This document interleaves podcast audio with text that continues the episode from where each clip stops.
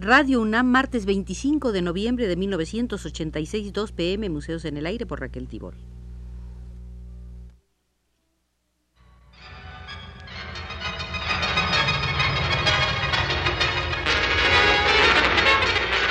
Radio UNAM presenta Museos en el Aire.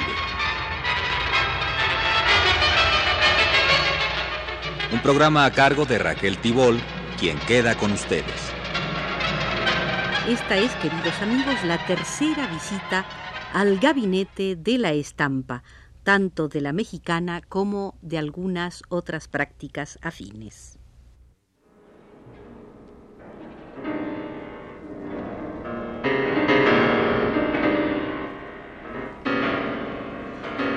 Uno de los grabadores europeos que influyó a los productores mexicanos de los años 20 y 30 fue Franz Maserel, nacido en 1889 y muerto en 1972, a quien los franceses llamaban el ilustrador de Romain Roland, por la serie de 603 formidables xilografías realizadas entre 1925 y 1927 para ilustrar el Juan Cristóbal. Sus grabados se reproducían con frecuencia en las páginas de periódicos como Monde, periódico que duró de 1928 a 1935, Vendredi, que duró solo un año, del 35 al 36, y Cahiers de la Jeunesse, de 37 a 38. Los pocos ejemplares que llegaban a México eran buscados por los artistas, lo mismo que los célebres libros grabados por Mazerel como La pasión de un hombre, Mon livre des heures, Le Soleil, de La ciudad, La danza macabra, La tierra bajo el signo de Saturno, donde el artista desarrolló una narrativa a base de imágenes sin palabras. El lenguaje de Mazerel fue vigoroso y directo. Su sencillez utilizaba una técnica depurada y un severo sentido de estilo.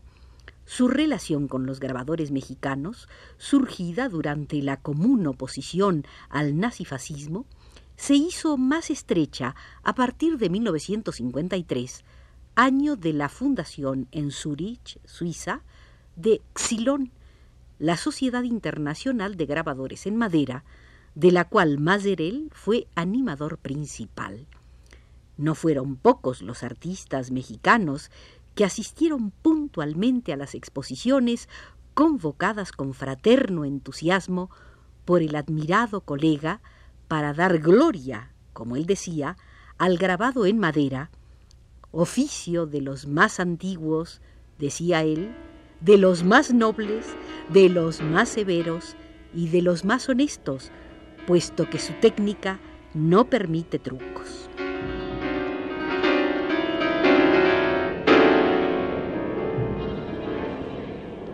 El máximo xilógrafo mexicano del siglo XIX fue Picheta, nombre de batalla en el periódico Don Bulle Bulle, de quien se llamó Gabriel Vicente Gaona, nacido y muerto en Mérida, Yucatán, 1828-1899.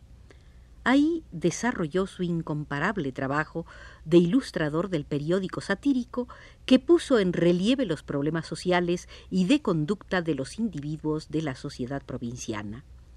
La aparición de un grabador dotado de tan extraordinarios méritos como Gaona, diagnóstico Díaz de León, desarrollado en provincia y manipulando elementos materiales en extremo limitados, es ciertamente un acontecimiento excepcional en México. He tenido la fortuna, decía Díaz de León, de estudiar un corto número de sus maderas originales, conservadas en Mérida en la biblioteca Crescencio Carrillo y Ancona, por las que pude darme cuenta de los obstáculos que el artista tuvo que vencer. Por ejemplo, vióse obligado a emplear madera de zapote en sustitución de la de boj, logrando, a precio de paciencia, un dominio completo de tan ingrato material. Gaona fue el primer grabador que se dedicó firmemente al estudio del pueblo y de este venero sacó la vitalidad de su labor. Urgiéronle a ello las apremiantes demandas características del periodismo satírico. En su obra desfilaban el político, el obeso burgués, el triste burócrata, la coqueta, el dandy, la mestiza, el globo aerostático, la hamaca tropical. Su prurito de atisbar por todos aquellos resquicios por los que la humanidad puede ser sorprendida en paños menores y el diabólico Picheta no da paz a su mordente buril ni siquiera en presencia de los más íntimos detalles. Juntamente con Posada, decía Díaz de León, es uno de los más grandes intérpretes de la vida popular mexicana en el siglo pasado. El análisis de los grabados de Picheta revela la enorme maestría técnica que el artista poseía en el manejo del buril, incomparablemente mayor que la de cualquiera de sus contemporáneos de la Ciudad de México.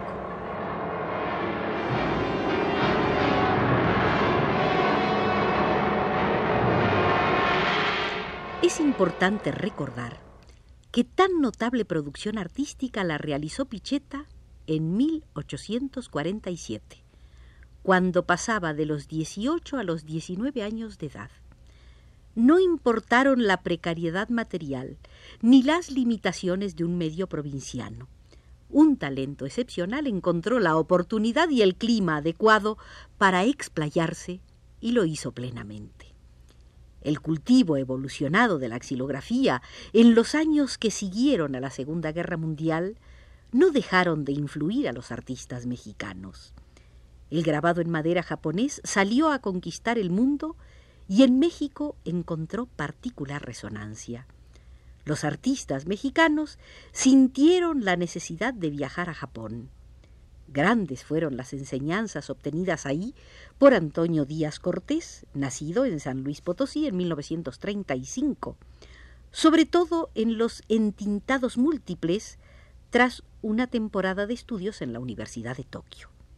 Allí aprendió que el entintado de las planchas es en sí un arte, de modo que ha buscado su propio estilo para lograr gradaciones y matices de los colores con rodillos de diverso peso, grosor y anchura, que en muchos casos son invención suya.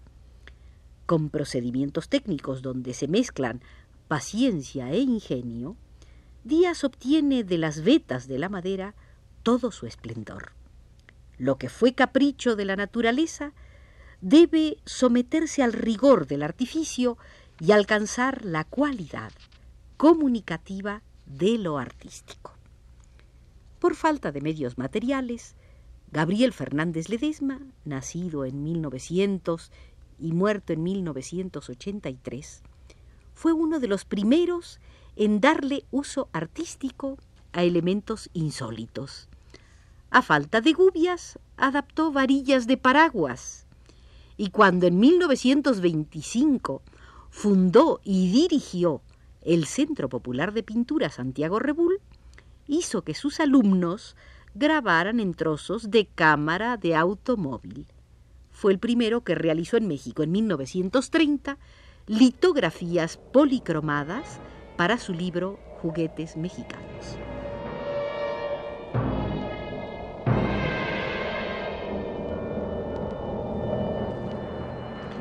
Al uso de tal o cual material se puede llegar por casualidad, juego o accidente.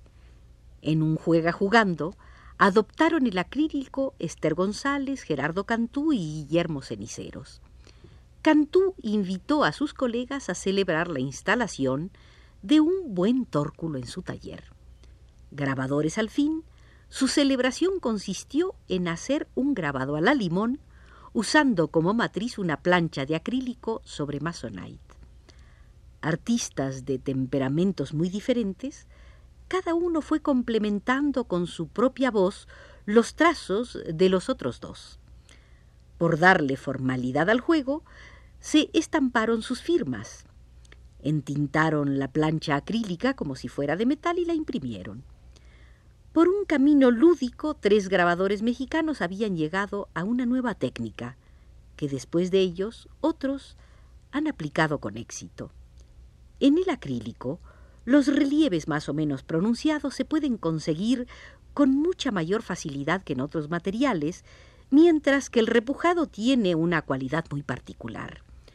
Como los efectos decorativos se logran fácilmente, depende del artista el control de texturas que en un proceso de fundido pueden ser todo lo veristas que el artista quiera.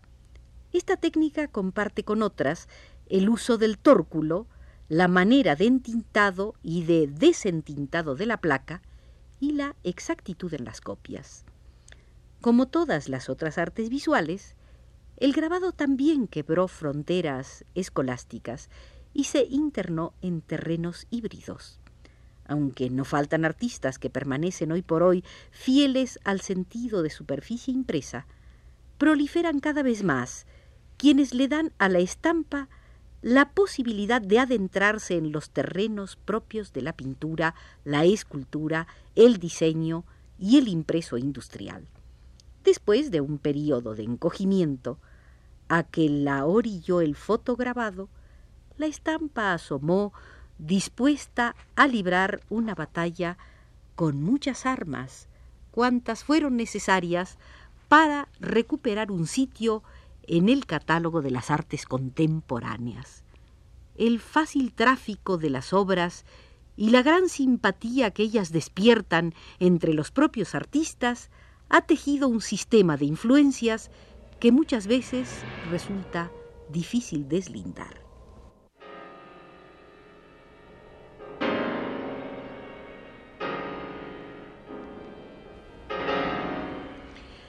Pese a ciertos acentos nacionales o locales, reconocibles o irrenunciables, hay múltiples denominadores comunes en los recursos técnicos, en los resultados y en las teorías.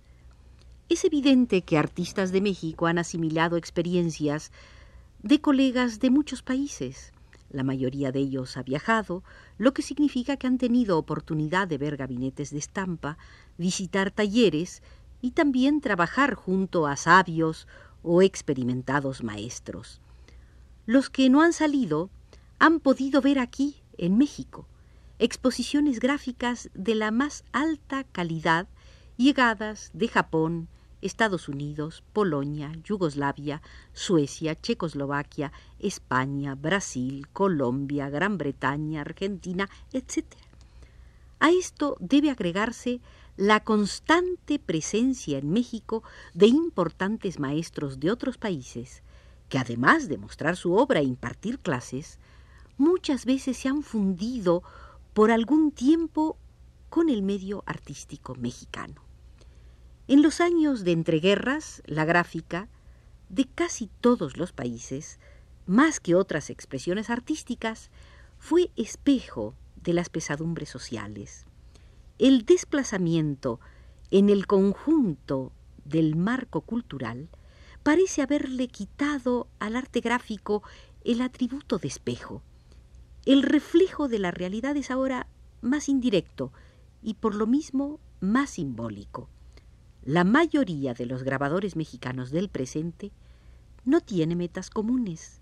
Aquí y en todo el mundo, las técnicas de estampación se han vuelto cada vez más un recurso de expresión individual y se ha dado el fenómeno que al tomar esta vía la estampa se ha incrementado y enriquecido extraordinariamente.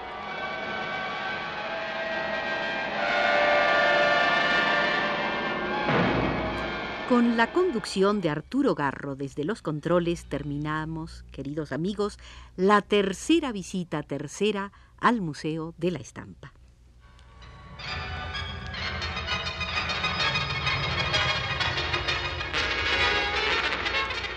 Radio UNAM presentó Museos en el Aire.